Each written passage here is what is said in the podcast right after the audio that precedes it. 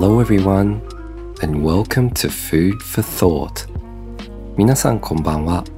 Food for Thought 思考の糧のお時間です。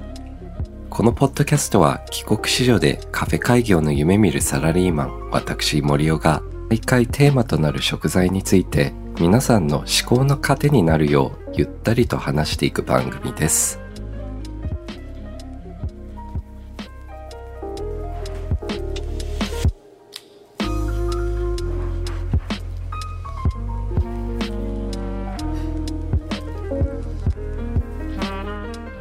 皆さん、明けましておめでとうございます。Happy New Year 2023年一発目の番組となりますが、ちょっとご無沙汰しておりますが、皆さん年末年始はいかがお過ごしでしたでしょうか？僕はですね、ちょっと実家のオーストラリアの方に2週間弱ぐらいですかね、帰国させていただいてました。まあ帰国ですかね。まあそうですね。一応帰国ですね。帰省してました。はい。帰省が正しい日本語ですね。すいません。ちょっと帰国子女なもので。実はこれ3年ぶりぐらいの、えー、夏のオーストラリアでした。まあ、うちの家族のルールというか、結構オーストラリアでは主流ではありますが、クリスマスは家族と過ごす時なので、えー、毎年オーストラリアには帰ってはいましたが、えー、コロナの関係で全然帰れてなかったですね。ようやく入国もすごく楽になりまして、まあ皆さんも、えっ、ー、と、ちょっと、まあ出国入国ですね。日本への出国も楽になって、オーストラリアもほとんど今、検査がない状況ですね。全く陰性証明書どころか、えっ、ー、と、ワクチンの証明すら確かいらなかった気がしますし、道歩いててもほとんど誰もマスクしてないような状況でしたので、はい。あの、日本はまだまだこのマスク、まあ法律があるわけではないんですけど、強く推奨されてるということで、えー、まあ同調圧力ですかね。皆さんまだマスクしていると思いますが、はい。オーストラリアは全くですね、まだちょっと消毒液がいろんなところにちらほら置いてあるぐらいで、それ以外は本当に気にしてなくて気楽に切られてますね。まあ土地ももうちょっと広いですし、まあ皆さんのびのびとちょっとこう間隔空けて、えー、過ごしているので、そういう違いもあるんではないですかね。まああと日本ってもともとマスク文化まあ、花粉の時期だったり、え、乾燥している時期ですと皆さんマスクしているのでその抵抗も少ないんですけど海外本当に何かないとマスクしてなかったのでそういう関係もあっても皆さん緩和されたらもう誰も マスクしないような状況になったんではないですかね。逆にマスクしていると怪しまれるんですよね。この人もしかしたらコロナあるんではないかっていう感じだったんですけどね。で、オーストラリアですと季節が真逆ですので、すごい暖かかったです。寒い日もありましたね。トップが、あの、最高温度が19度の日もあったんですけど、久しぶりに35、6度の真夏日を味わいました。まあ、僕の住んでたメルボルンは湿気が低いのでまだ過ごしやすかったんですけど、それでもやっぱりもう何もする気がなかったですね。えっ、と、うちは半分タイルで半分カーペットなんですけど、そのタイルの上でずっと、えー、もう大の字のなになって漫画読んでましたね。ブルーロックを、えー、10巻ぐらいまで読みました。今の展開も面白くて、多分第2期の終わりぐらいまで読んだんですかね。ちょっと来シーズンも楽しみです。すいません。ちょっと話が飛び飛びですね。まあその3年ぶりの真夏のオーストラリアだったんですけど、まあまだいろいろ話が、えー、ありますので、こうご期待いただければと思います。まあ街自体は3年ぶりに行っても何も まあ何もではないんですけど、ほとんど変わってなく、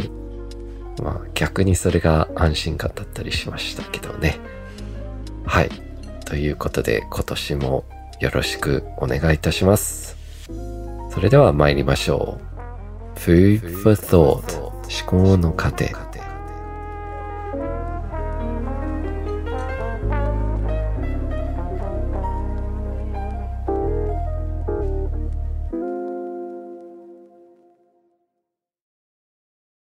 前回少しラーメンの話をしたと思うんですけど、今回はですね、オーストラリアのラーメン事情をちょっと話したいと思います。それがですね、実は日本のラーメンがかなり多く進出しておりまして、めちゃめちゃ人気だったりするんですよね。しかも、ヌードルではなく、ちゃんとえー、横文字、ローマ字、ラーメンとして売られてんですよね。すごいですよね。なんか、豚骨ラーメンでしたり、味噌ラーメン、塩ラーメン、醤油ラーメンなど売られてんですけど、なんか僕がまだ子供だった頃は、全部一括り、あの、ラーメン屋さんで日本みたいにこの、日本ってあれじゃないですか、その、各味のちゃんとこうこだわって1個のスープベースだったり、まあ多くっても2、3個ぐらいだと思うんですけど、海外だと本当に 10個ぐらい、まあ適当に作って、あの適当なフレーバーでって感じだったんですけど、今は本当にこだわって、えー、豚骨専門店、味噌専門店などあって、しかも日本ですと、まあ1000円以下じゃないですか、ラーメンって。海外は平気で2、3000円払うんですよね。本当にびっくりですよね。その価格帯が。日本は逆に理由があって、もう庶民のものではなければいけないっていうことで安かったりするんですけど、もう海外はもう青天井ですね。一個の食事ですので、まあも、そもそもオーストラリアって結構物価が高くなってきてんですけど、それでも一杯のこのラーメンでなかなか2、3000円払おうとは思わないですよね。なんとなく日本人としての感覚は。逆に、メルボルンはコーヒーが、なんか、ちょっと親とも話してたんですけど、コーヒーとラーメンってこう比例するんではないかっていう感じですね。オーストラリアはコーヒーって値段上げられないので、本当に500円のコーヒーがわ、ここ高って感じになって、まあ大体400円台ですね。しかも結構500ミリぐらいの飲み応えのあるコーヒーがそれぐらいの金額になるので、あの、特にメルボルンだとラテの文化なので、あの、ブラックよりもラテで飲む方が多かったりするので、えー、カフェラテがもう美味しい大きい、えー、カフェラテ400円台、本当にコンビニコーヒーぐらいのよりちょっと値段の高いものではあるんですけど、こだわったコーヒーがそのぐらいの値段で飲めるので、あの、日本ですとだいたい6、700円ぐらいですかね。1.5倍の金額だったりすると思うんですけど。はい。ラーメンはそんな感じなんですけど、まあ、しかも味がですね、ラーメンは普通に日本と顔負けしないぐらいの味だったりします。ただですね、一つものすごい残念だなと思うのが、日本ってすごいかっこいい名前だったりするじゃないですか。漢字1文字だったり2文字で、だったりするんですけど、まあ、しょうがないんですけど、えー、海外というかオーストラリアのラーメン屋さん、僕の行ったところは、大体ありきたりの日本語のワードだったりするんですよね。例えば、横綱ラーメンとか、桜ラーメンとか、あと何ですかね。えっ、と、見かけたのが、将軍ラーメンとか、ちょっと日本だと、えって思うんですけど、味は美味しいです。はい。名前負けは非常に、名前負けはしてないですね。逆に名前で躊躇してしてしまうところはあると思うんですけど、ぜひ皆さんも海外に行った時はラーメンを食べてみてはいかがでしょうか。あとフランスもラーメン美味しいので、パリ、ラーメン街があるので、普通に並んでますね、皆さん。本当にパリ、えっ、ー、と僕人生で4、5回ぐらいは行ってると思うんですけど、必ず、必ずというか最後の方は ラーメンを食べてましたね。Food for Thought はい。そして今回の視聴者コーナーですが、えっ、ー、と、YouTube の方ですね。えー、僕、YouTube 森尾ズキッチンという YouTube チャンネルをですね、今ちょっと不定期で投稿しているんですけど、えー、レシピでしたり、あと英語の朗読をしていますので、ぜひ、ポッドキャストを、えー、お聞きになっている方は、あの、楽しんでいただけるかと思いますので、ぜひ YouTube の方も聞いていただければと思いますが、えっ、ー、とですね、こちらの YouTube の方に、えー、視聴者からの投票を求めました。えー、ラーメン対決ですね。豚骨ラーメンならどっちと聞いて、えー、選択肢は2つ、えー、日本を代表するチェーンの2つですね。えー、一蘭と一風堂。結果はですね、こちら5000投稿ほどいただいたんですけど、投票ですね。えー、っとですね、なんと74%、えー、一覧。圧勝ですね、一覧の。だいぶ一覧が独占しました。なんか僕の中では、僕ちょっと優劣決められないんですけど、まあ違うものだと思ってんですよね。一覧ってなんか一つの層を極めた感じでした、でして、一風堂はなんか三層に味がなっている後味もなんかこうふわーってくるような感じですので、あの、なんか食べたい日によってちょっとどっち食べたいかっていうのは変わってきます。お腹空いていると一風堂ですし、本当にただただ集中して一つの味を味わいたいってなると、えー、一覧だったりします。